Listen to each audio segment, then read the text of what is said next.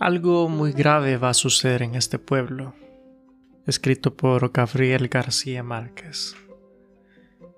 Imagínese usted un pueblo muy pequeño, donde hay una señora vieja que tiene dos hijos, uno de 17, una hija de 14. Está sirviéndoles el desayuno y tiene una expresión de preocupación. Los hijos le preguntan qué le pasa y ella responde, no sé pero he amanecido con el presentimiento de que algo muy grave va a suceder en este pueblo. Ellos se ríen de la madre. Dicen que estos son presentimientos de vieja, cosas que pasan. El hijo se va a jugar billar y en el momento que va a tirar la carambola sencillísima, el otro jugador le dice, te apuesto un peso a que no la haces. Todos se ríen, él se ríe, tira la carambola y no la hace. Paga su peso y todos les preguntan qué pasó. Si era una carambola sencilla, contesta. Es cierto. Pero me ha quedado la preocupación de una cosa que dijo mi madre esta mañana sobre que algo grave va a suceder en este pueblo. Todos se ríen de él y el que se ha ganado su peso regresa a su casa donde está con su mamá o una nieta o en fin, cualquier pariente, feliz con su peso, dice. Le gané este peso a Damaso en la forma más sencilla porque es un tonto. ¿Y por qué es un tonto? Hombre, porque no pudo hacer una carambola sencillísima, estorbado con la idea de que su mamá amaneció hoy con la idea de que algo muy grave va a suceder en este pueblo. Entonces le dice a su madre, no te burles de los presentimientos de los viejos, porque a veces salen. La pariente lo oye y va a comprar carne. Ella le dice al carnicero, Véndeme una libra de carne. Y en el momento que se le están cortando, agrega, Mejor véndame dos, porque andan diciendo que algo grave va a pasar y lo mejor es estar preparado. El carnicero despacha su carne y cuando llega otra señora a comprar una libra de carne le dice, lleve dos.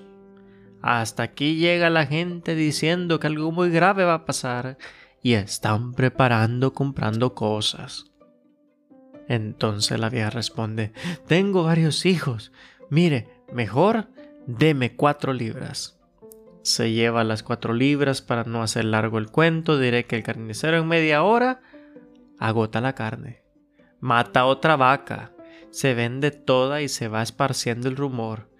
Llega el momento en que todo el mundo del pueblo se está preparando que pase algo. Se paralizan las actividades y de pronto, a las dos de la tarde, hace calor como siempre. Alguien dice, ¿se ha dado cuenta del calor que está haciendo? Pero sin este pueblo siempre ha hecho calor tanto calor que es el pueblo donde los músicos tenían instrumentos remendados con brea y tocaban siempre a la sombra porque si tocaban el sol se les caían los pedazos. Sin embargo, dice uno, a esta hora nunca ha hecho tanto calor. Pero las dos de la tarde es cuando hay más calor, dice otro. Sí, pero no tanto calor como ahora. Al pueblo desierto, a la plaza desierta, Baja de pronto un pajarito y se corre la voz. Hay un pájaro en la plaza. Y viene todo el mundo espantado a ver el pajarito. Pero señores, siempre ha habido pájaros que bajan. Sí, pero nunca esta hora. Llega un momento de tal tensión para los habitantes del pueblo que todos están desesperados por irse. No tienen valor de hacerlo. Yo sí soy muy macho, grita uno. Yo me voy. agarra sus muebles, sus hijos, sus animales, los mete en una carreta y atraviesa la calle central donde está el pobre pueblo viéndolo hasta el momento en que dicen, si éste se atreve, pues nosotros también nos vamos. Y empiezan a desmantelar literalmente el pueblo. Se llevan las cosas, los animales, todo. Y uno de los últimos que abandona el pueblo dice, que no venga la desgracia a caer sobre lo que queda en nuestra casa y entonces la incendia. Y otros incendian sus casas también.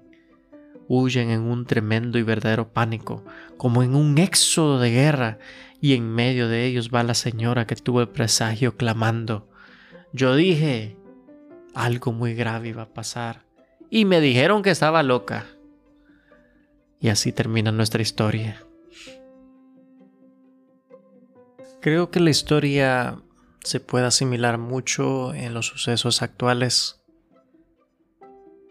y creo que la mayoría puede sacar las mejores conclusiones que pueda.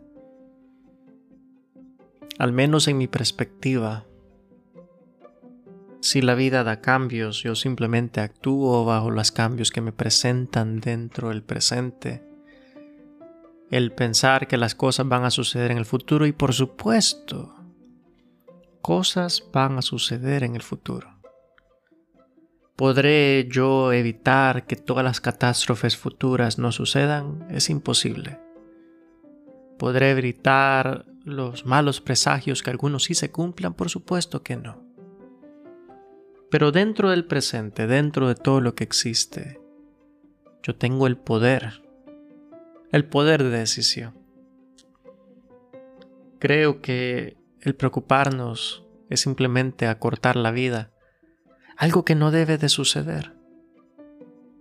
Deseo para ti que vivas bien, come bien, intenta dormir bien. Si empezamos a tomar los temas de la ansiedad,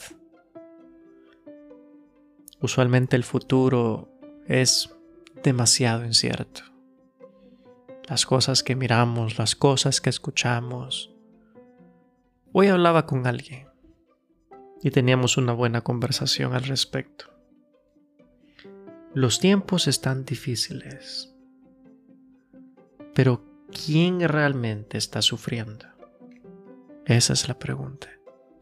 ¿A quién realmente le está yendo mal? Entonces concluimos al menos mi persona, al menos con la persona que estaba hablando. Y las muchas personas que yo conozco no le está yendo así de mal. Estamos viendo bajo un presente y casi un futuro complicado, por supuesto que sí. Pero basta con vivir cada día su propio mal. El preocuparnos de lo que ha de suceder no va a cambiar nada lo único que cambia el futuro son las acciones del presente. Así que, sin más preámbulo que decir al respecto, espero esta historia haya añadido algo a tu vida, que te dé algo positivo.